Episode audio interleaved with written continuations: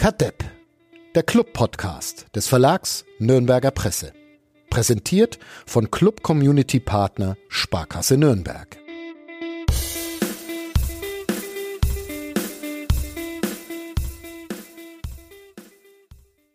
Es ist Sonntag, der 24. April 2022, 17.03 Uhr und die ähm, für mich doch einigermaßen erstaunliche Erkenntnis dieses Nachmittags. Der erste FC Nürnberg steigt gar nicht in die erste Liga auf. Da erzähle ich. Zumindest die Männer. Zumindest die Männer, das stimmt. Da erzähle ich seit Wochen und Monaten das genaue Gegenteil und keiner hält mich auf. Doch, wir haben es ja versucht, Woche für Woche. Ja, aber ihr seid gescheitert, ganz offensichtlich, weil ich es ja bis heute um 13.25 Uhr noch standhaft behauptet habe. Naja.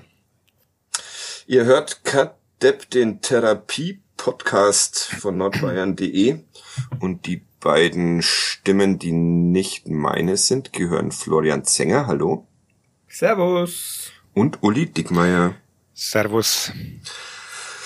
2 zu 4 gegen Sandhausen ist allerdings dann schon fast wieder eine coole Art und Weise, den Abst Aufstieg abzusagen, finde ich. Also, hm. Wenn ich jetzt Trainer wäre, würde ich sagen, wir haben den Aufstieg ja nicht erst heute verspielt. Ja, äh, sondern, sondern wann? Ich finde es schon Dresden, Ingolstadt, also ja, gibt ja genug Spiele, die man rückblickend dann damit einbeziehen kann. Ja. Womit wir uns wieder alle in Erinnerung rufen sollten, wie glücklich wir sind, dass nicht Uli Dickmeyer der Trainer des ersten FC Ja. Nürnberg Für wahr. Ist, weil dann würden wir hier über ganz andere Probleme sprechen als über vier Gegentore nach fünf oder sechs Eckbällen. Ich hab's, ähm, ich habe im Zeitungstext behauptet fünf. Irgendjemand hat sechs getwittert. Ist wahrscheinlich Sind auch sechs. wurscht, ne? Sind sechs. Besser ich nimmer aus. Genauso wie ich, wie hier nichts schneit, besser ich auch in der Zeitung keine Das ist mal aus. konsequent. Ja, das ist konsequent. Zu seinen Fehlern stehen. Ja, finde ich auch. Ich entschuldige mich hiermit öffentlich bei allen LeserInnen der Nürnberger Nachrichten und der Nürnberger Zeitung für diese falsche Information. Ja, wie kommen wir heute durch diese eine Stunde Podcast? Das wird, pff, macht nicht wirklich Spaß heute, ne? Oder? Äh, Wir haben jetzt, wir haben jetzt ganz fröhlich angefangen eigentlich. Ja. Ich weiß nicht, ob wir da, ob wir da den Ton so richtig treffen, aber Ja, langweilig war es nicht. Also gewissen Langweilig. Unterhaltungswert und Entertainment-Faktor konnte man diesem Fußballspiel heute ja nicht absprechen. ja. Man Okay. konnte sich aufregen, also ja, alles, was das Clubherz begehrt. Ja. Wir, wir machen schnell Werbung. Ja. Thomas Korell stellt uns unseren Sponsor, die Sparkasse, vor. Und dann geht's aber los hier. Kadepp, der Club-Podcast von nordbayern.de. Präsentiert von Club Community Partner Sparkasse Nürnberg.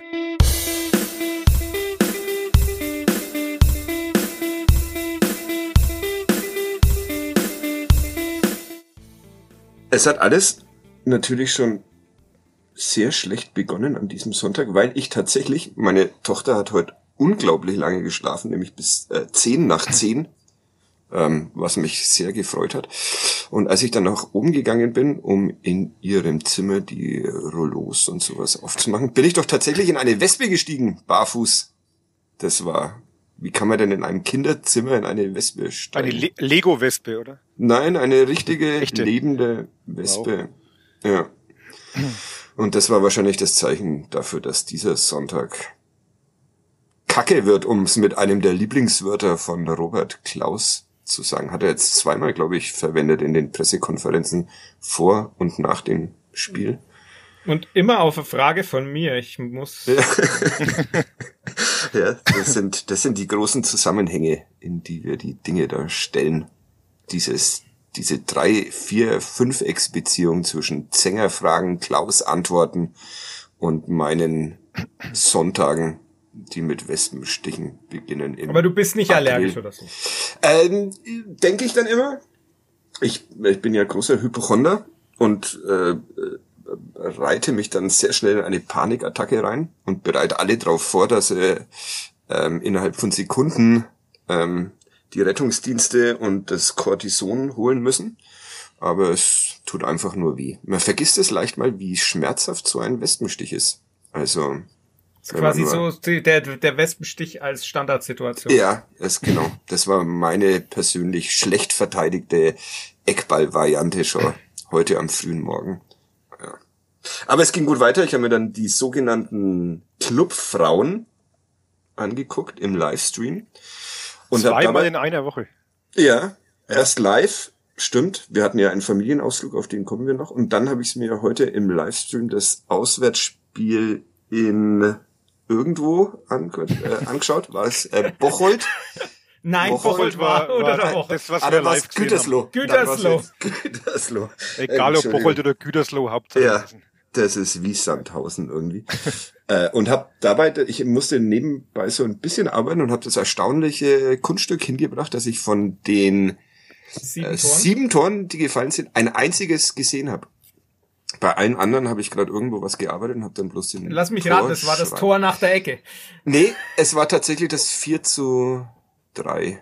Und das fiel, glaube ich, nicht nach einer Ecke, sondern nee, nee. Pfostentreffer. 2-0 fällt nach einer Ecke. Ja, okay. Die habe ich alle allesamt verpasst. Aber herzlichen Glückwunsch. Ja, da reden wir erst darüber schnell. Ne? Wir haben einen Familien-Kadepp-Ausflug gemacht an den Pfalzner Weiher, nachdem Uli Dickmeier auf Twitter freundlich dazu aufgefordert ja. wurde, endlich mal ein Spiel der Fußballerinnen zu besuchen. Hat er getan. Keine Ausrede ausgefallen ist, eingefallen ja. ist. Mal. Ja. ja. Samt Tochter warst du da, Flo Zenger gleich mit der kompletten Familie, von der sich ein Teil dann aber als nicht besonders fußballaffin herausgestellt hat. Dein Sohn ja. wollte relativ schnell wieder heim, ne?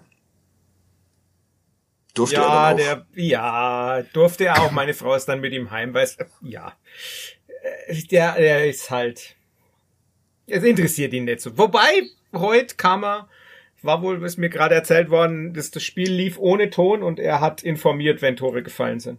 Ah, okay. Naja, vielleicht erwacht da noch die Leidenschaft. Vielleicht wird's noch was. Fußball des ersten FC Nürnberg. Wie war es für dich, Uli, beim Frauenfußball? Schön, schön. Schön. Also wir haben ja schon auf Twitter bemängelt, die kulinarische Grundversorgung könnte noch, ist noch ein wenig ausbaufähig. Es gab kein Cordon Aber, ja, aber generell, äh, auch meine kleine Tochter war auch sehr angetan, hat gesagt, sie möchte auch unbedingt wieder hin. Mhm. Also kann sein, dass wir jetzt öfter kommen. Mhm. Und ja, also was Besseres kann man. Es war eigentlich so, wenn ich meine kleine Urlaubswoche Revue passieren lasse, war es eigentlich so das Beste, was mir passiert ist in der Woche. Der der Reise. aber dafür gehst du ja jetzt noch aufs Konzert deswegen müssen wir jetzt auch ein wenig beeilen, weil heute The Notwist in Erlangen endlich mal spielen und ich dann weg muss. Von denen mein Freund Christopher sagt, er hätte auch Karten fürs Konzert gehabt, aber die letzte Platte sei so atemberaubend scheiße gewesen, dass Ach, er Quatsch. drauf verzichtet. Gar nicht wahr. Gar nicht wahr. Naja, ich mische mich Ich kenne da nur Neon Golden von denen und das war's dann. Das ist ja auch schon 20 Jahre. Also die Platte. Ja. ja, ja, ja, da habe ich noch Platten verkauft. Schon gedacht, gehört. Ja, kürzlich eine Mail bekommen von auch. jemandem, die ich euch weitergeleitet habe, glaube ich auch. Ja, ich, habe auch schon geantwortet. Ah, du hast schon geantwortet. Das ist gut, weil ich wollte mich jetzt gerade entschuldigen, dass ich noch nicht geantwortet habe. Ich kam ja nicht vor, ich musste nicht antworten. Nee. The Helicopters, sagt Christopher, sei besser als No Twist. Kann man jetzt also, schlecht Äpfel mit Birnen vergleichen. Äpfeln, ja. Dazu wiederum sagte mein Freund Michi, dass es Plastikrock sei. Und auch da enthalte ich mich einer Meinung. Wir wollen ja über Frauenfußball noch ein bisschen sprechen. Äh, also steigt der Club doch noch auf, aber halt in die erste Bundesliga der Frauen. Flo, oder? Ah, ich, das, ich, ich glaub's. Ich glaub's jetzt nicht, weil, ne, da ist ja auch noch ein Nachholspiel beim, beim zweiten, das ansteht, und dann wären es wieder fünf Punkte, das wäre ja sogar mehr Abstand auf die Aufstiegsränge als bei den Männern, aber ja, irgendwo muss man ja die Spannung aufrechterhalten. Ja, weil beim ersten FC Nürnberg der Männer ist sie jetzt raus. Ich habe den Aufstiegstraum für beendet erklärt heute. Liege ich damit falsch oder richtig? Also laut Enrico ja. Valentini liegst du falsch. Ja, hat mich auch sehr verwundert. Uli? Ich sag das, was ich seit Wochen sag. Also ja. für mich war das Spiel jetzt halt auch nur letztlich die Bestätigung meiner, meiner Thesen. Ja. Hm. Aber es war doch ein großartiges ja, nee, ja Fußballspiel. ja, es war ein sehr, habe ich gesagt, sehr unterhaltsames Fußballspiel, das aber auch in aller Deutlichkeit wieder gezeigt hat, warum der Club halt nicht aufsteigen wird und warum der Club halt einfach noch keine Spitzenmannschaft ist. Und ein Depp Und jetzt sind wir wieder beim Knipser. Ja. Unter anderem. Das stimmt. Wir haben mal wieder so ein, nee, wohl, das, das mit dem Knipser. Aber war das nicht heute das Problem, dass diese beiden Knipser eingewechselt worden sind und danach vom Spielfluss gar nichts mehr übrig war? Oder wollen wir damit gleich, oder fangen wir, Ja, fangen wir, die- wir können damit anfangen, weil ich Ja. fand's nämlich, ich fand die Begründung, ich habe ihn den Trainer ja gefragt, warum er gewechselt hat. Also Schuranov habe ich weggelassen, das war mehr oder weniger halt, ne, Dovedan raus, Schuranov rein, weil halt irgendwie vorne bisschen bisschen mehr und dann habe ich ihn ja gefragt, ne, wie für bei Steffler und Valentini, was die Begründung ist und ich fand als eine sehr interessante Begründung dahingehend, dass er gemeint hat, er hat Fischer raus, weil Valentini offensiv die besseren Flanken hätte Ja. und dann eben auch Scheffler rein, damit am Ende der Flanken jemand wäre. Ja, Lass und dann kamen mal so keine. Flanken und es stand niemand am Ende. Wobei man Scheffler zugute Ja. halten muss, dass wenn er am Ende der Flanken gestanden hätte, dann wäre er irgendwo in der Nordkurve in Blocknähe verschwunden. Ja, auf dem, auf dem, auf dem Riesenrad im Volksfest gestanden. Ja. Ja, das Problem ist ja auch, dass die Knipser, die wir haben, halt einfach auch nicht die Knipser sind, die andere haben. Das haben wir auch schon thematisiert. Also man hätte halt einfach in der Phase, wo man wirklich drückend überlegen war, so nach 20 Minuten bis kurz nach der Halbzeit, wo man wirklich Chancen en masse hatte, da bräuchte man halt mal einen, einen Füllkrug oder einen Tuksch oder einen Terotte oder wen auch immer. Und den hat man halt einfach nicht. Und, äh, Schoranov und Scheffler haben ja auch schon drüber gesprochen, dass die halt in ihrer momentanen Verfassung dann auch nicht die Spieler sind, die da wahrscheinlich weiterhelfen. Und ich finde auch, äh, nochmal auf das Thema zu kommen, weil Heckinger meinte, der Club wäre dafür viel breiter aufgestellt und da können Mhm. alle mal Tore schießen, ist natürlich, Entschuldigung, auch ein Quatsch, weil das haben ja andere Mannschaften auch. Ist Grüße. ja so, dass bei, hallo Herr Hecking, der hat mich, hat mir gewunken, als ich Eis essen über die Straße gelaufen bin. Ja, das wird er jetzt nimmer machen. wird er nimmer machen. Nein, aber es ist ja so, dass andere Mannschaften sind ja auch breit aufgestellt. Da treffen ja auch nicht nur ein oder zwei. Die haben ja auch viele Spieler, die treffen können, aber sie haben halt einfach dazu den oder die, den einen oder, oder, oder die beiden, die zweistellig treffen. Und das fehlt halt im Club einfach.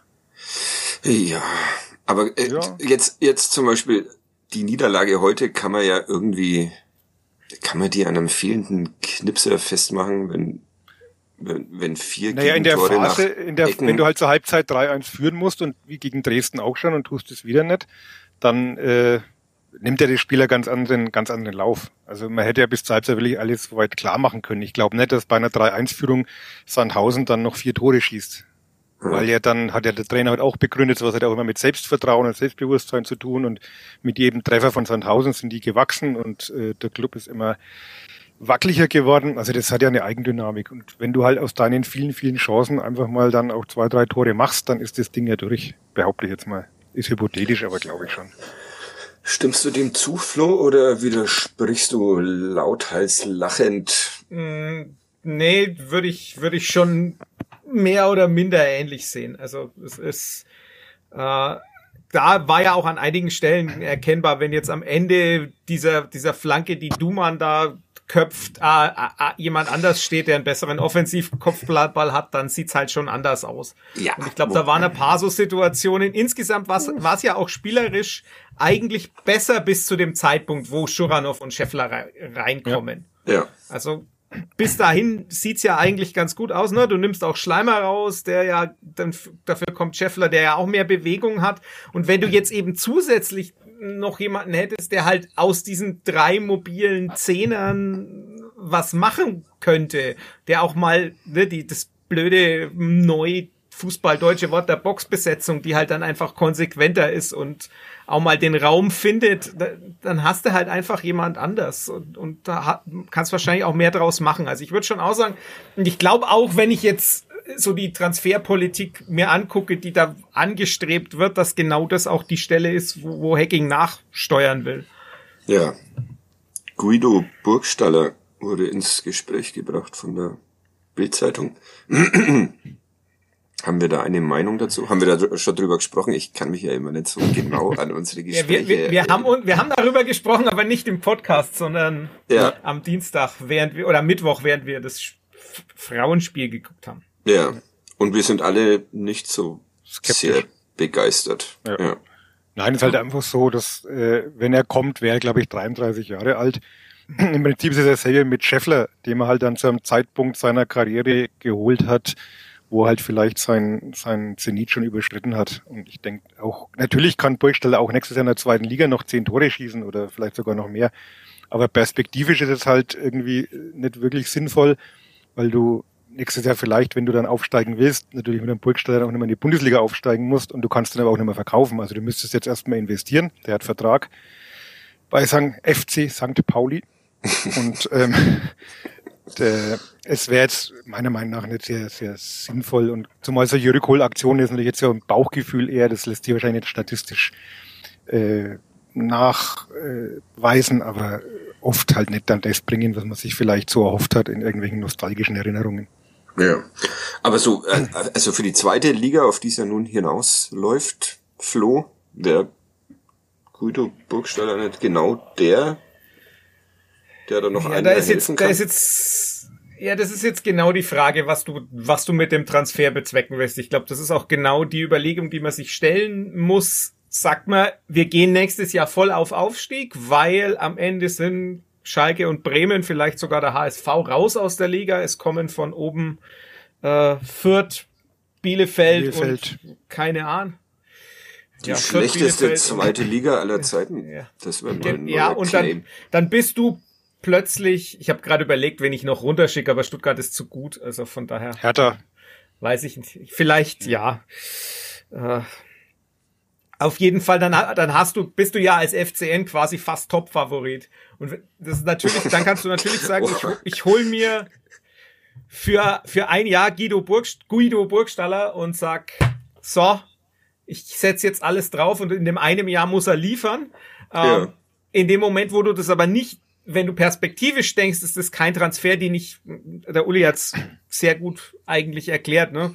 Du hast, du kaufst, du holst du einen 33-Jährigen, zahlst für ihn Ablöse, der ist sicherlich auch äh, jetzt, sagen wir mal, von den Gehaltsvorstellungen her nicht ganz billig und du weißt, du kannst ihn nicht mehr verkaufen. Dann hast du letztlich sehr viele Spieler im Kader. Scheffler hat ja auch noch Vertrag. Dann hast du Geis, dann hast du Valentini, du hast Schindler, du hast Hübner. Die sind alle jenseits der 29. Und die kannst du eigentlich alle nicht mehr verkaufen. Und dann einer der Aufträge von laut äh, Thomas Gretlein von Olaf Rebbe war ja, wir müssen Transfererlöse generieren und deshalb brauchen wir einen Sportdirektor. Und jetzt kommen also lauter Leute, mit denen man keine mehr generieren kann. Das wäre dann vielleicht auch kontraproduktiv. Ja, sind das dann nicht jetzt schon also, zu viele, die du da gerade aufgezählt hast? Ist es äh, wir hier heute schon wieder alles kritisieren und wir haben noch nicht einmal angefangen mit dem Spiel. Also das ist ja dann, ist, ist dann die Transferpolitik des ersten FC Nürnberg im Moment überhaupt so geil, wie man... Ja, wir, wir, wir wissen ja gar nicht, ob an dem Burgstall-Gerücht was dran ist. Ne? Heute habe ich ja irgendwo da gelesen, dass ihn Schalke zurückholen will. Ne? Also mhm. äh, wer weiß, was da hinter den Kulissen... Du hast doch mit Hacking gesprochen die Woche, ne? Ich hatte ja Urlaub. Hat er irgendwas gesagt? Nee, natürlich nicht. Er hat mich was ich dann, was du nur vergessen hast, in die Zeitung zu schreiben. freundlich, freundlich angelächelt. Ach, für einen Podcast aufgeht. Genau. Eben. Eigentlich hat er es bestätigt, den Transfer, aber ja, es war noch, genau. Äh, war noch keine Zeit ach, stimmt, dafür, jetzt, jetzt fällt's mir wieder ein. nee, er hat mich freundlich angelächelt. Ähm, aber gesagt, dass er natürlich Gerüchte nicht bestätigt und dass die Bildzeitung zurzeit sehr viel gerüchtet, hat er noch gesagt. Ich habe noch mit einem Kollegen vom Hamburger Abendblatt telefoniert, der war auch eher der Meinung, dass er sich diesen Transfer nicht vorstellen kann. Ja. ja, ich, also nur, nur um das abzuschließen, das ist ja, man, man kann Transferpolitik von außen immer kritisieren, aber man weiß natürlich nicht, was die Maßgaben innerhalb des Vereins sind. Es ist ganz, wie, wie gesagt, wenn die, wenn die Maßgabe ist, wir wollen nächstes Jahr aufsteigen und wir gehen da all in, dann ist auch ein Burgstaller Transfer völlig okay, weil wahrscheinlich bist du an dem Punkt, wo du sagst, ja, der gibt dir schon noch mal in der Saison ein, ein Plus von fünf bis acht Toren mehr als du bisher hast. Ja. Ist, aber das musst du halt, du musst halt kommunizieren und überlegen. Also das ist ganz klar, wenn man sich hinstellt und sagt, wir wollen aufsteigen, ja, dann, dann kann man auch noch an anderen Stellen äh, investieren. Wenn man aber natürlich jetzt sagt, naja, wo geht man nach fünf bis acht? Also jetzt ganz offiziell auch, ne? Glückwunsch, äh, ja. Saisonziel ist erreicht. Ähm, was ist denn der, das der wird, nächste, ich glaube, das wird jetzt Schritt? Freude auslösen am Pfalzner war ja dieser Glückwunsch von dir, dass das Ziel erreicht ist. Muss mich, ja. doch, muss mich doch revanchieren für die ja. Glückwünsche am Freitag. Stimmt, ähm, auch hier nochmal alles Gute nachträglich für den Sänger. Weiß eh schon jeder, ähm, ja. dass du Geburtstag hattest. 40 bist du geworden. Auch jenseits der 29. Ja. Ja, das ist weit jenseits. Weiß man auch nicht, wie lange sich dieser Podcast den Sänger noch leisten kann, ehe wir ihn an Sky verkaufen oder sowas. Aber eine Saison kriegst du noch, bevor du dann zu, zu, zu Geld gemacht wirst. Das Lustige ist, dass ähm, Sebastian Kloser ja am, am selben Tag, am gleichen Tag, äh, egal, Geburtstag hatte. Und, und Kant und Lenin. Ja, relativ viele. Und KK und Jack Nicholson und ja, Robert und mich, Oppenheimer. Je, je, Menuhin. Robert Oppenheimer, ja. Mich mein Kollege Michael Fischer dann äh, per WhatsApp fragte irgendwann am späten Nachmittag, hat der Gloser heute auch Geburtstag, weil auf Twitter dieser Geburtstagstag dominiert war von Florian Zenger, so dass der, der Gloser, Grüße an dieser Stelle, an dieser Stelle ein bisschen untergegangen ist. Aber, naja. Dafür hat der ja. dreieinhalb Jahre Elternzeit, das ist auch schön. Und er ist jünger. Und er ist jünger. Unmerklich, aber doch jünger. Wo waren wir denn jetzt stehen geblieben? Ähm, Burgstaller. Also, Burgstaller. Bei den, Glück, bei den Glückwünschen, bei meinen Glückwünschen für das zum Erreichen des Saisonziels. Ja. Und die Frage jetzt, ne, wie steigerst du denn das Saisonziel? Ja. Ne, also mit oder ohne musst, Burgstaller? Du musst ja eigentlich, ja, du musst da eigentlich schon sagen, ne, wenn wir eine kontinuierliche Entwicklung haben wollen, dann muss das Ziel ja eigentlich doch sein irgendwie, naja, eins bis vier, oder? Ja, wobei vier dann ein bisschen albern wäre, ne? Ja, eins bis drei. Ja. ja. Eins, eins bis vier wäre. Nein, also alles andere wäre ja, wäre ja auch widersinnig. Also ich kann ja nicht sagen, Übergangssaison und jetzt dann Platz fünf bis acht und ach, weil so schön war, machen wir wieder Platz fünf bis acht nächste Saison. Also das, das wäre ja auch nicht vermittelbar. Und ja. äh, auf, auf ewig will man ja auch nicht in dieser zweiten Liga bleiben. Ob es gelingt, ist die andere Frage, aber äh, so ein paar Restambitionen sollte man schon noch haben als erster FC Nürnberg. Ja. Also legen wir uns fest, Burgstaller, wenn wirklich gewollt kaufen oder nicht? Ich würde dann sagen, ja. Und dann. Ja, so als Typ ist er natürlich auch nicht verkehrt. Das, das, das kann schon auch nochmal so einen so einen Push geben. Das ist ja trotzdem einer, der sich reinschmeißt von und jetzt auch nicht so statisch agiert wie manch anderer Stoßstürmer, sondern ja da auch sehr beweglich ist. Also der könnte schon in das System passen. Die Frage ist halt, ja, haben wir ja schon diskutiert, ob es vom Alter her dann halt einfach nochmal so eine Saison Ja, eben, deshalb wollte ich ja, ist. wollte ich ja, dass du dich jetzt festlegst. Ja, wenn ich jetzt sage, ich würde ihn nicht holen und in fünf Wochen wird er vorgestellt und ich würde sagen Servus Burgi und dann hat er wieder Podcast gehört, dann ist das schon wieder blöd. Ähm, ja, ich mag ihn ja, soll er kommen, meinetwegen. Flo? An, an mir soll es nicht scheitern. Der an dir soll es nicht scheitern. Dickmeier hat sei okay gegeben, du Flo? Der würde dann einfach diese Dovedan-Lücke versuchen ja. auszufüllen. Was ja, schwierig ist, ist. Ich, ich, ich schwanke, ich schwanke es, aber er wird, wird natürlich auch, sagen wir mal, dialektal nah sein am, am Dovedan. Nicht so ganz. Trash-Talk-mäßig auch, ne? Ah, ja. Trash-Talk-mäßig ja. auch. Also von daher, hm, ich, ich bin dem, ich, ich bin dem auch nicht abgeneigt, wenn ich ganz ehrlich bin. Also wenn du wirklich sagst, ein Jahr und dann, äh, dann muss es aber raufgehen, dann, ja. dann ja. Ansonsten würde ich mich, was weiß ich, eher in eine andere Richtung umgucken. Aber ne, so, so ein Stürmer, der das mitbringt, also der tatsächlich auch, ne, das darf man ja bei, bei Burgstaller immer nicht vergessen, das ist ja auch jetzt schon richtig angesprochen worden, das ist ja durchaus auch noch einer, der den Ball da kriegt, wo es gefährlich ist und der den auch dahin bringt, wo es gefährlich ist. Also das ist ja, der hat ja durchaus auch Qualitäten so im, im Mitspielen und im, im Mitspieler finden und von daher ist, glaube ich, gar nicht so einfach, da noch, noch jemanden zu finden, der das, der das auch könnte. Also ja, ihr wird schon irgendwie reinpassen. Ja, macht's, komm, Ja, also in der Kadepp-eigenen Bescheidenheit empfehlen wir den Verantwortlichen des ersten FC Nürnberg die Verpflichtung von Guido Burgstaller, koste es, was es wolle. Danach kann man ja irgendwie ja. einen Verein einbinden oder so, ja, genau. den Rausch. A-Jugendtrainer. Irgendwas, irgendwas findet sich da schon. Oder so. A-Jugendtrainer, weil Andi Wolf der neue Profitrainer wird, oder? Eieiei, jetzt, jetzt geht's aber.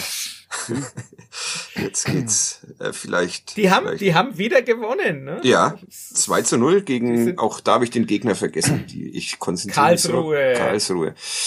Also wird die A-Jugend auch noch deutscher Meister. Kommt da ein, ja, ja und, und es käme sogar ein Knipser irgendwann nach oben. Also das, das ist tatsächlich so, wenn du guckst, ne? Also ich habe mir mal, ich habe mal ein bisschen geguckt, die, der, der tatsächliche Knipser hockt sogar noch eine Jugend tiefer mit Jan Usun, der rein statistisch und rein von dem, wenn man so vergleicht, sogar besser äh, aussieht als Erik Schuranov in dem Alter.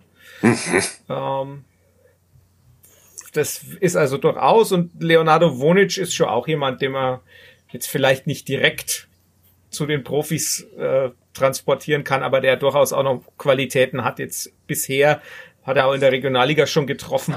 Also ja. ist da auch schon eingesetzt worden. Ist auch einer, der, der durchaus Qualitäten mitbringt, der auch mitspielen, der im 1 gegen 1 was kann.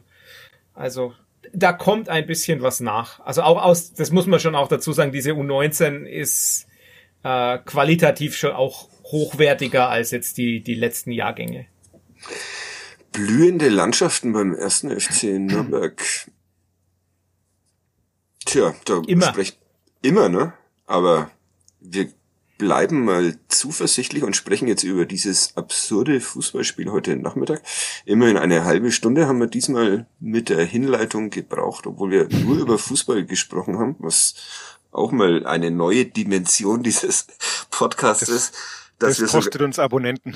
Das, wir reden über Fußball, aber schaffen es wieder nicht über dieses Spiel zu reden. Das äh, irgendwann klapp, äh, klappt es mal von Minute eins an. Ähm, also ich saß ja daheim auf der Couch und hab's mir am Fernseher angesehen, dieses äh, Spiel. Und es sah von Beginn an nicht besonders gut aus. Irgendwie hatte ich den Eindruck, es fehlt ein bisschen die Körperspannung und sie wissen nicht so recht, was sie anfangen sollen mit dem SV Sandhausen. Hattet ihr diesen Eindruck auch das im Stadion deckt, oder? Deckt sich mit den Eindrücken von der Tribüne. Ja. Also die ersten 20 Minuten, wir hatten so irgendwie gesagt, keinen Zugriff. Ja. Also nach diesem schnellen 0 zu 1 natürlich auch, glaube ich, ein bisschen Schock gefrostet. Ja. Ähm, schön was an draußen, kalt war's und viele Menschen und eigentlich war es ja eh klar, weil ja heute auch wieder neben, was nicht, 4.000 oder 5.000 Ukrainer Ukrainer und Ukrainerinnen, die ja der Club lobenswerterweise eingeladen hatte, auch den ja. Erstklässler wieder eingeladen Ah, okay. Und man weiß ja, was passiert. Die aber, zweit, die aber Zweitklässler sind. Die inzwischen schon fast Abitur machen, weil durch die letzten Jahre ja. das ja immer ausgefallen ist. Und man weiß ja, wie das endet, wenn der Club äh, da durchaus äh, löbliche Aktionen startet und äh, Erstklässler einlädt. Ich sage nur Bielefeld, ich sage äh, Wien Wiesbaden. ja, dann war es halt heute Sandhausen. Ja, also die bei aller, bei aller Liebe für die Schulkinder, äh, vielleicht sollte man die Aktion einfach durch eine andere ersetzen. Ja, das oder halt einfach gegen, äh, äh, nicht sagen, wir wollen gegen irgendeinen, in Anführungszeichen, schwachen Gegner das Stadion vollkriegen, sondern wir machen es so, dass wir äh, da dann vielleicht heimlich. auch gegen einen guten Gegner das Stadion vollkriegen. Ja, und heimlich reinschleusen die ja, Kinder. gar nicht erst erwähnen. Waren es denn 40.000 Menschen eigentlich? Ich war mir nicht so ganz sicher am Fernseher, ob das tatsächlich. Ich glaube, jetzt hätte jetzt auch gefühlsmäßig ein bisschen weniger gesagt. Also man weiß ja nicht, was von den Freikarten dann auch wirklich in Anspruch genommen wird. Ja. Ähm, ja, aber es war, ja auch immer nicht, ne? Es ist, war ordentlich gefüllt. Ist ja auch, auch Dauerkarten. Es gibt ja durchaus auch Spiele, wo, ja. was weiß ich, 30.000 gemeldet wird und es sind aber irgendwie 6.000 Dauerkarten, die gar nicht im Stadion sind oder ja, so. Ja. Das siehst du ja nicht, weil äh, verkaufte Karte ist verkaufte Karte. Ja. Also vierte Minute, Eckball, SV Sandhausen und erstes Ball Gegentor. Bachmann. Bachmann, der ein Meter, keine Ahnung, 96, 97 groß ist und sich, glaube ich, 2,50 ja, gegen drei Nürnberger durchgesetzt hat, oder zumindest zwei habe ich an ihm hängen Dumann, sehen. Dumann, Dumann und Sörensen. Sörensen. Ja. Ja. So weit, so erwartbar. Und dann hat's 19 Minuten nach meinen Aufzeichnungen gedauert, äh, ehe das Spiel sich ähm, gedreht hat. Und zwar äh, gab's in dieser 19. Minute an der Seitenlinie eine Balleroberungs-Ball-Rettungsgrätsche von Nikola Dovedan. Und von da an Das war entscheidend. das, ja, das ist, das war dieser Mutmacher, der mentale. Ähm, und von da an, an ging es bergauf. Es hatte Esker Sörensen mal wieder die Gelegenheit äh, zu zeigen, dass sein Offensivkopfball, naja, ausbaufähig ist. 22. Minute war das nach einer schönen äh, Flanke, glaube ich, von Mats Müller-Daly. Ja. Und dann hagelte es, es Chancen. Und das 1 zu 1, 25. Minute Tom Kraus mit einem, Flo Zenger hat auf Twitter schon prophylaktisch wieder dafür gesorgt, äh, äh, kein Distanzschuss, weil 16 Meter. Das ist ja noch im, entweder im Strafraum oder knapp. Der war knapp vor dem Strafraum. finde ich auch. Ja, aber es Also, war auf jeden Fall, ja, ist ja, wie gesagt, was war das? Ich glaube, Sky hat 7% als Ja. Torwahrscheinlichkeit angegeben, ja. Ja. Okay, Dann muss man halt ein sehr schönes Tor. draufhauen, dann ist er auch mal drin. Ein sehr Ja, war schönes super schön. Ja.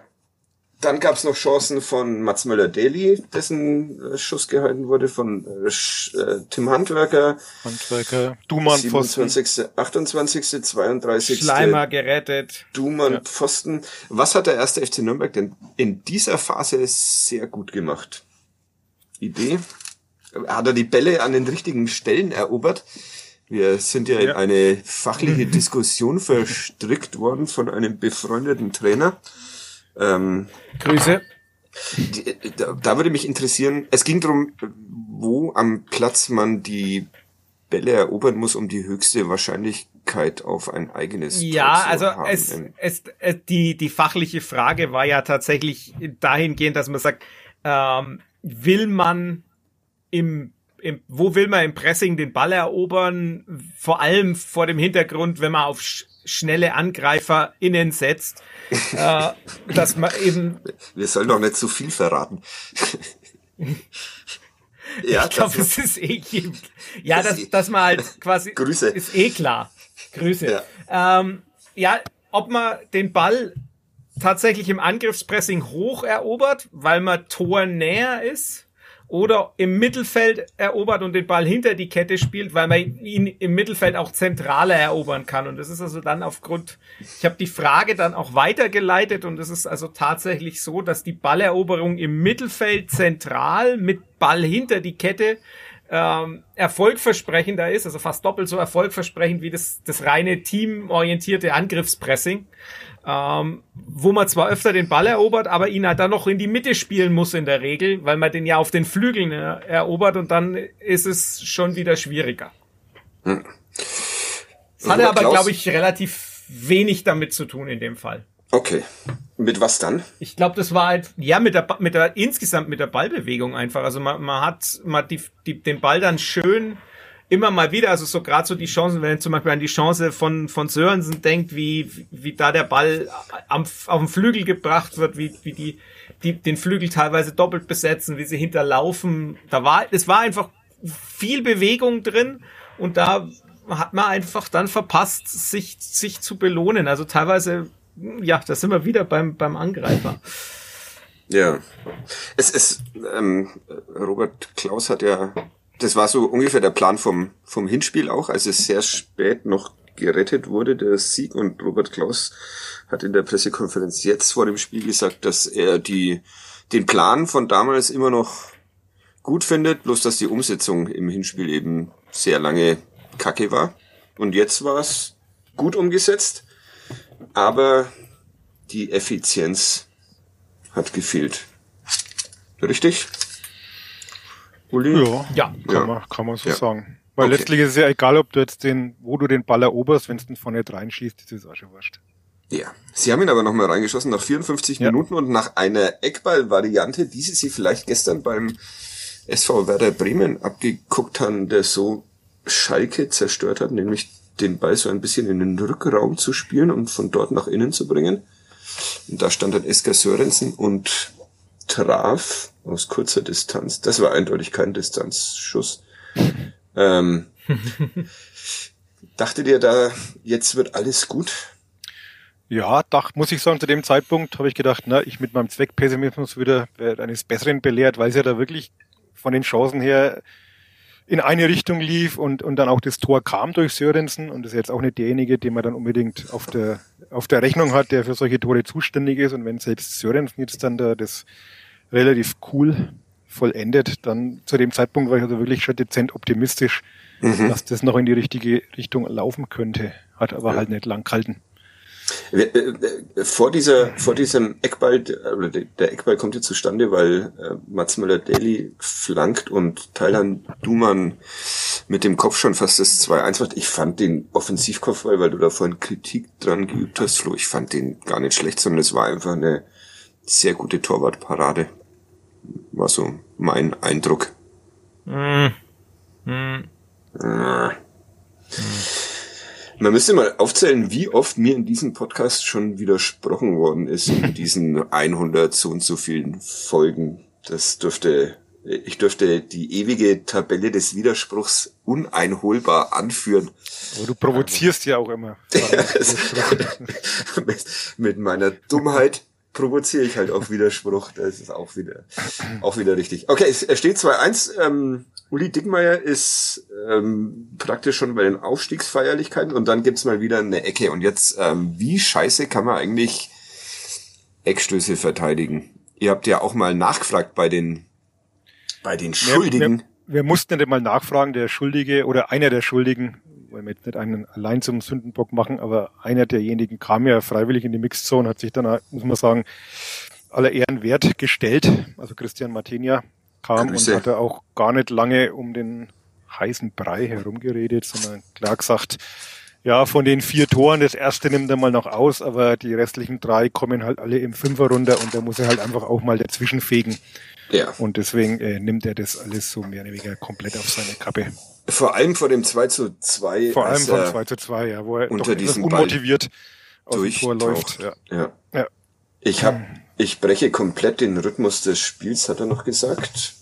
Und da wurde es im Stadion leise und es blieb dann auch leise. Was hat denn der Trainer zu dieser Standardschwäche gesagt. Wir haben ja tatsächlich in den letzten Wochen immer mal wieder über die Standards gesprochen. Da ging es meistens um die eigenen und die fehlende Gier in der Offensive. Ähm, hat diesmal heute zumindest einmal geklappt mit dem Sörensen-Tor, aber war Robert Klaus sehr böse auf seine Mannschaft? Ja, bloß krass, sowas hat er selber noch nicht erlebt in seiner Trainerkarriere vier Gegentore nach Eckbällen und glaubt, dass er das auch nicht nochmal so schnell erleben wird. Ja, aber er wollte jetzt auch gar nicht ja so ins Detail gehen. Ja, lief, lief auch irgendwie auf Sky, das in der zweiten Liga, ne, irgendwie seit Anfang der Datenerfassung nur Darmstadt mal vier Tore nach einer Ecke gemacht hat oder so. Hm. Äh, eine Frage also, hast du, ja. Flo, ja, glaube ich, du hast ja, du, du hast ja Christian Martin ja auch nochmal nach der, nach der Zuordnung gefragt und da fand ich dann sehr schön, also dass, ich, dass, du sagst, er könne auch taktisch antworten und Christian Materia dann seinen inneren Fadi Kiblavi entdeckt und sagt, bei Taktik habe ich gar keine Ahnung so in etwa. Das fand ich. Na, er sagt, er, er kann, er kann. Es war ja, es war ja ganz sympathisch, weil er sagt, ja, er kann gar, er, das ist nicht seins taktisch zu antworten, aber dann doch taktisch antwortet. Ja, stimmt. Nämlich dann erklärt, dass er erklärt dann, dass sie von einem Defense, bei dem, sie haben vor allem über die Offensivstandards gesprochen, ne? Das 2-1 ist durchaus auch eine Möglichkeit, dass das daraus entsteht. Das habe ich aber dann nicht nachgefragt. Äh, und er hat dabei erklärt, dass sie beim, äh, dass sie bei den Defensivstandards dann von einem frontalen auf einen diagonalen Block umgestellt hat. Aber Robert Klaus hat ja danach auch, also hat andere Dinge in den Vordergrund gestellt und hat also wieder sein, sein Lieblingswort Kacke verwendet. Es war halt einfach Kacke verteidigt. ähm, und das ist das eine. Und er hat auch bemängelt, dass die Physis im, im Verteidigen gefehlt hat. Ich glaube, das ist tatsächlich auch äh, relevant. Das ja. einfach die, weil, weil Tom Tribul ist jetzt nicht das ist jetzt keiner, sagen wir mal, von der Physis her, ich glaube, der ist 1,80 oder so. Ähm, ja. Das ist jetzt keiner, wo du sagst, der, der ist einfach so ein Schrank, der rennt da durch und walzt alles platt, sondern das war einfach der Laufweg, der hat sich schön gelöst und dann kommt der frei zum Kopfball und natürlich hat Chris Martin ja recht, wenn er sagt, den muss er, da muss er einfach äh, sein, den, den Fünfer muss er einfach in Besitz nehmen und das Ding runterholen, aber naja. Es passiert. In, in dem, in dem Zusammenhang, ich bin großer Esker Sörensen-Fan, aber war es dann angesichts dessen, dass man ja durchaus wusste, wie Sandhausen zum Erfolg kommen will, so eine gute Idee, Florian Hübner wieder rauszunehmen und dafür Esker Sörensen zu bringen? Also ich war erstaunt.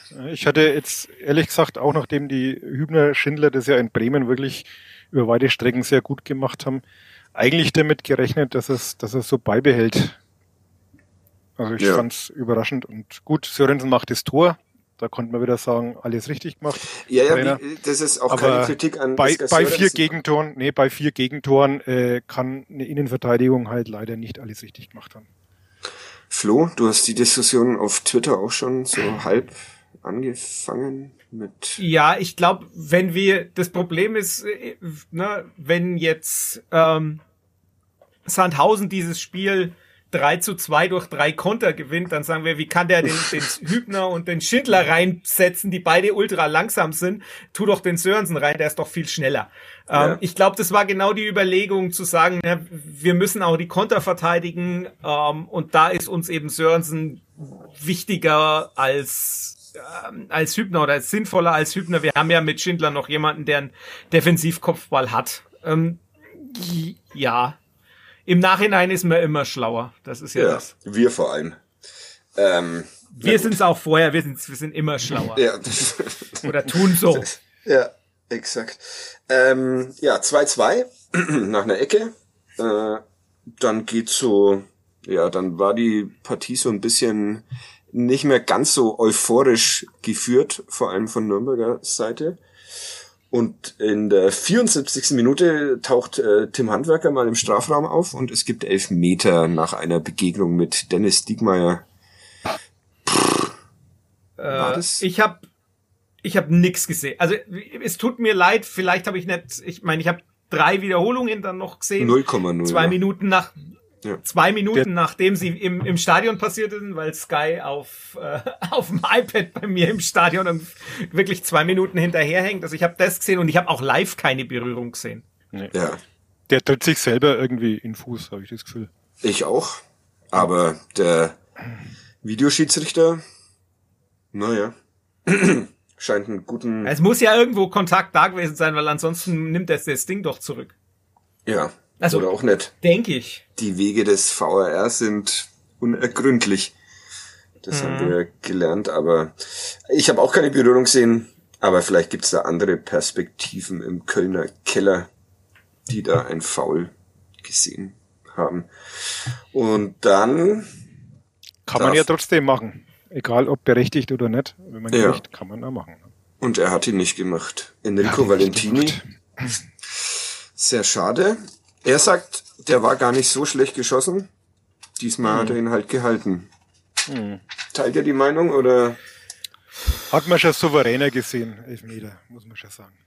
Wen hättet ihr schießen lassen? Aber wenn er in die andere Richtung, wenn er, wenn er in die andere Richtung springt, sagst du ja auch souverän. Also, ich also wir, haben, wir, haben, äh, wir haben auch debattiert, äh, muss jetzt Valentini den Elfmeter schießen, nachdem er gerade irgendwie drei Minuten auf dem Platz steht. Ähm, dann haben wir mal so durchgeschaut, na gut, Dovedan war draußen, der den letzten verwandelt hat. Ähm, dann Duman hat schon verschossen im Pokal, Tempelmann hat schon verschossen im Pokal. Äh, wen hat man noch? Mats Müller-Daly, da weiß man auch nie so recht. Von der Technik her könnte er sicherlich. Ob er schießen kann. Ja.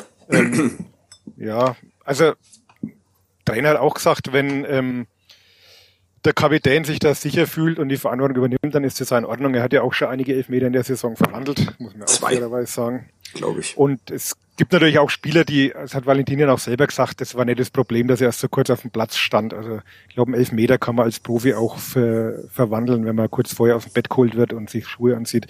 Das, das sollte jetzt mit dem Aufwärmen oder mit dem im Spiel sein vielleicht nicht so viel zu tun haben. Wobei ich trotzdem den psychologischen Aspekt vielleicht nicht unterschätzen würde, weil Valentini ein Spieler ist jetzt eben, der seinen Stammplatz verloren hat, der sicherlich wieder in die erste Mannschaft rücken möchte und vielleicht da doch einen anderen Druck verspürt als jetzt ein Spieler, der, der nicht so viel zu verlieren hat oder, oder seinen Platz ganz sicher hat. Also aus, vom, vom physischen her, glaube ich, soll es kein Problem sein. Aber vom psychischen her bin ich mir auch nicht so sicher, ob es wirklich die optimale Wahl war, den Elfmeter zu schießen. Also kleiner Einwand, Dumann hat im Pokal getroffen. Ja. Hat Dumann, ah ja, stimmt, Tempelmann Tem hat. Ja. Tempelmann und Sörensen waren die, die im Pokal verschossen haben. Eben, äh, und ich hätte dementsprechend, ich, ich hätte ja, Dumann, also ich wenn ich es jetzt frei entscheiden würde, hätte ich gesagt, ja. Dumann soll schießen, der soll halt einfach drauf ballern, weil der, der Duman Elfer im Pokal war der, glaube ich, der, der so ganz knapp unter die Latte gegangen ist. Und ich meine, wenn Stimmt, du Elfer ja, schießt, ja. dann mussten auch da hinhauen. Ja. Aber im, das ist auch so was im Nachhinein sagt man natürlich dann immer, es muss wer anders schießen, wenn Valentini das Ding macht, sagt ja, jeder ja. Das stimmt. Souverän und. Ne, er hat die also, Verantwortung übernommen, das muss man auch anerkennen. Ja. Dass er sich da nicht drückt. Also muss man auch. Deswegen auch, auch kein Vorwurf. Also, ja. Flo, du würdest äh, noch Man mal muss auch loben, leben, der, ja, ja, ich wollte auch sagen, man muss, man muss durchaus an der Stelle auch mal lobend erwähnen, dass, dass, dass tatsächlich äh, Matenia und Valentini dann nach dem Spiel zur Presse kommen. Und das hat mich und, tatsächlich ja. sehr erstaunt, als ihr mir dann die Stimmen dieser beiden zugeschickt habt, dass die beiden, beiden da waren. Da gibt's ja durchaus andere Fußballspieler, die dann irgendwo nochmal in der Eistonne verschwinden oder sowas. Also, ja. Okay, und dann war's, dann war's verloren. Dann war's leise im Stadion und nochmal zwei so Eckball Gegentore, über die wir jetzt nicht auch noch sprechen wollen, oder? Die auch ähnlich wieder waren. Ja. Tom Trübol wird wahrscheinlich auch in seinem Leben nie wieder zwei Tore nach Eckbällen erzielen dürfen. Jetzt holst du gleich eine Statistik raus. Das, nein. Die zeigt, dass er jedes Jahr vier solcher Spiele hat. Aber. Tja, was machen wir jetzt noch mit dem Rest der Saison? Anständig zu Ende bringen. Also natürlich, Valentini hat es auch gesagt heute irgendwie, glaube ich, äh, sinngemäß, die, die zweite Liga ist so verrückt. Und der HSV hatte, wenn man es wenn man sich anschaut, der hatte das Ganze ja auch schon mehr oder weniger abgehakt und ist jetzt wieder voll dabei. Und naja. wahrscheinlich gar kein so unaussichtsreicher Kandidat, zumindest für Platz drei, wenn man sich das Restprogramm anschaut. Also es kann natürlich noch alles passieren, aber ähm, ja, es ist wieder ein Spiel weniger. Man hat die große Chance heute nicht genutzt, da noch näher ranzurücken. Also ich sehe da jetzt äh, sicherlich noch rechnerische Chancen, aber so ganz nüchtern betrachtet ähm, dürfte das das gewesen sein. Ja. Diese ganzen möchte gern Trainer in der FCN-Bubble sind schon was ganz Besonderes, twittert Skyper. Ich glaube, er meint uns. Nee, er meint Menschen, die unnötig pöbeln, weil sie wieder mal, weil sie nicht damit umgehen können, dass ihr Verein ein Spiel verloren hat und dann gleich wieder alles in Frage stellen, weil man also, man, man weiß, man weiß nicht, man, man, man weiß nicht wohin mit den Emotionen und dann, naja, das ja. ist aber ganz normal. Ja. Letztlich Sehr, hat sich halt noch ganz letzter ja. Aspekt, äh, was ich ja schon in der in der Mixzone angesprochen habe es ist halt also ein gewisses Muster, das sich abzeichnet. Also zuerst hat man gesagt, der Club kann keine Spitzenmannschaften schlagen, das kann er inzwischen. Mhm. Jetzt hat er es halt verlernt, irgendwelche Kellerkinder zu schlagen. Ja. Und äh, das ist ja ein Muster. Also Ingolstadt, wobei das nochmal ein Sonderfall war, weil du da wirklich unterlegen warst, aber dann auch Dresden, das Spiel, das du eigentlich gewinnen musst und wo du halt schon zwei wichtige Punkte liegen lässt. Jetzt kam wieder so die vermeintliche Pflichtaufgabe nach den ja doch sehr ordentlichen Spielen gegen Darmstadt und Bremen äh, wo du dann stolperst. Also das ist ja vielleicht trotzdem alles kein Zufall. Vielleicht aber auch doch. Vielleicht auch doch. Vielleicht aber auch doch, ja. Ich, ich, ich, ich gehe auch noch mit dem mit, mit der Überlegung schwanger, wie das, ob das tatsächlich so ist oder ob es halt einfach wirklich nur so die die Varianz ist im Fußball, die halt einfach nun mal da ist äh, und dass du dass du da mehr oder weniger, weil es war ja auch, ich meine, sie haben ja gut gespielt. Also das darf man ja, ja nicht vergessen. Bis zum, ja. bis zum 3-2 spielen sie ja gut. Und Deswegen sage ich, mit Frage, Ingolstadt ne? möchte ich es auch gar nicht so vergleichen, weil das ein anderes Spiel ja. war und du da wirklich desolat warst und auch gegen Dresden hast du ja phasenweise sehr gut gespielt und auch heute war es ja teilweise ansehnlich, aber es, es ja, halt die Belohnung. Natürlich ist, ist möglicherweise halt auch wirklich genau der eine halt genau das, was noch fehlt, um ganz oben drin zu sein. Das kann schon auch sein. Das ist, ich bin mir auch unsicher. Andererseits, ne, ja, schau mal einfach, ne, am Ende ist es dann wieder und dann holst du, holst du noch neun Punkte, auch wenn das wahrscheinlich nicht reichen wird. Ja. Aber es ist diese, diese Absurdität dieses Verabschiedens aus dem Aufstiegsrennen, finde ich, ist doch sehr passend für den ersten FC Nürnberg, ohne dass ich dieses Klischee vom Deppen bedienen will. Aber ich finde nach einer nach einer Superleistung 2-4 gegen Alois Schwarz und Sandhausen zu verlieren und damit alles zunichte zu machen. Ist schon. Also ich, ist schon ich, ich, ich weiß cool. ja, dass der Uli ein, ein Herz für Alois Schwarz hat, aber ich fand's, ich find's schon lustig, wie er da sitzt und dann sagt, ja, die Zuschauer haben ein geiles Spiel gesehen. Ja, aber ich meine, deine Mannschaft dir. hat nichts dafür getan. Das stimmt. Die hat halt Tore nach Ecken gemacht. Das ist, ja, ja. Pressekonferenzen mit alles Schwarz sind eh die, die besten. Ah, ja. ich, ja. Aber ja. Haben wir noch irgendwas vergessen? Bestimmt, aber. Wir, wir haben gar nicht über Essen geredet fast. Das ist okay. 0,0. Und ich habe ja. ich hab wirklich großen Hunger. Aber ja, ich hätte diese Woche auch keine Essens-Highlights zu bieten, weil ich ständig nur grillen musste mit irgendjemandem. Ja, ja, genau. Und bei uns auch Cordon so. Bleu bei den Clubfußballerinnen gab's nicht. Der Uli geht jetzt aufs Konzert. Was machst du noch, Flo? Artikel schreiben. Artikel schreiben. Für Clubfans ja, United. Muss ja auch sein. Für Clubfans United, ja. Ich war übrigens sehr angetan. Ich saß auf der Pressetribüne und habe nach vorne geguckt und ein Kollege von der Rhein-Neckar-Zeitung hatte einen meiner Artikel offen. Wie verzweifelt muss der denn sein? ich habe danach mit ihm gesprochen. Er hat leider den Namen nicht genannt. Er hat gemeint, er sei eigentlich Clubfan, aber arbeite halt in Mannheim. okay, auch schön. Ähm, also war auch traurig wahrscheinlich dann nach diesen 90 Minuten. Er durfte mit Alois Schwarz danach noch One-on-One -on -one sprechen, also von daher. Ja, okay, dann alles war er wirklich gut. traurig. Wie, wie war denn die Verabschiedung durch die Fans? War die freundlich oder? Naja, ich glaube, die, die Ultras haben trotzdem noch ein bisschen gesungen. Man, die haben einfach Nachholbedarf jetzt. Ja. Und der Rest, der Rest ist, also es gab jetzt kein Five-Konzert oder sowas. Der Rest ist halt nee, eher so, ein bisschen, so vereinzelt äh, schon, aber nicht ja. viel. Also es war schon so das Gespür mehr oder weniger dafür da, dass die Leistung an sich ja ordentlich war. Ja. War also Ernüchterung und kollektives Schweigen. Ja. Und, äh, ja. Auch das wie bei allen Zuhörenden nach jeder Kadepp-Folge Ernüchterung und zustimmendes Schweigen. Oder was für Schweigen hast du? Naja, kollektives Schweigen. Kollektives Schweigen, ja. ja. Gut, dann hören wir auf. Aber wir haben kein Depp, äh, kein Gerlich, meine ich. Womit ich mich dann spät doch noch Depp, zum Depp, Depp haben wir schon, aber kein Gerlich. ah, es ist aber auch schon spät. Wir können den vom letzten Mal zumindest auflösen, ne? Ja an den ich mich nicht erinnere. Doch, äh, Thomas, Thomas. Speckhardt. Ja. ja, ich habe ihn Jawohl. nicht erraten. Das äh, nimmt ein wenig Überhand, dass wir keine Gergs mehr vorproduzieren. Und ich schaue euch beide an, ohne euch zu sehen. Ich fühle mich da ja immer nicht so ähm, ja, warum? Bemüßigt. Weil ich ähm, danach immer noch äh, den Podcast schneiden und sonstige Sachen machen muss. Und außerdem, weil ich ja, ja zur großen Belustigung aller Beteiligten äh, regelmäßig, regelmäßig nichts errate. Und deshalb finde ich, würden wir uns da einen potenziellen Gag ja, nehmen, wenn ich jetzt die Gerch selber.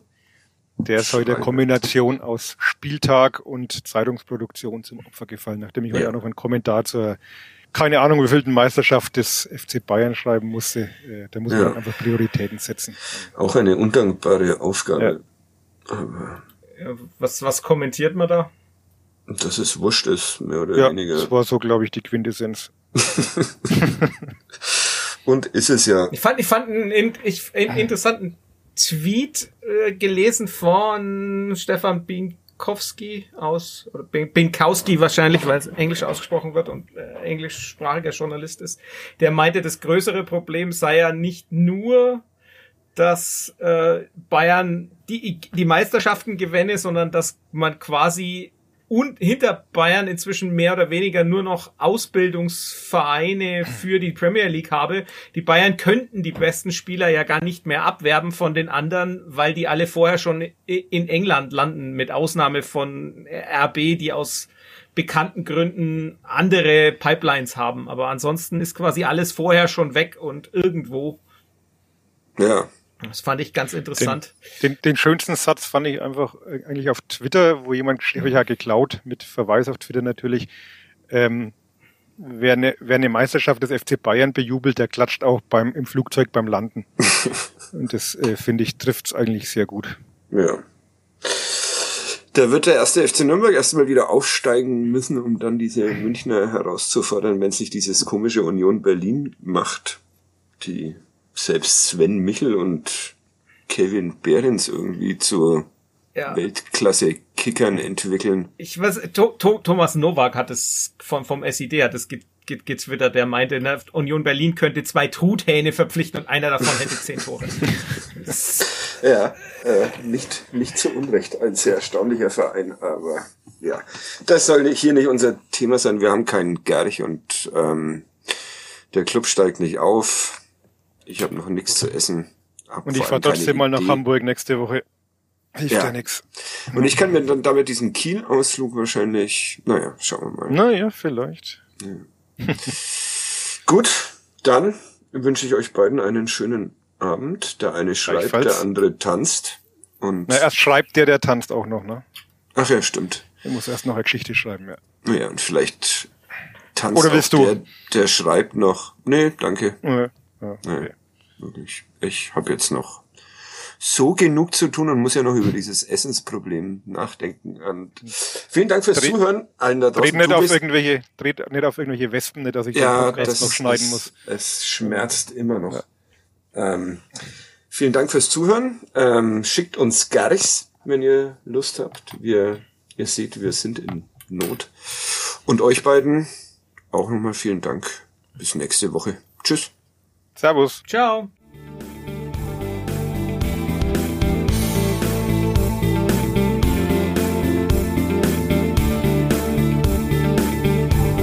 Mehr bei uns im Netz auf nordbayern.de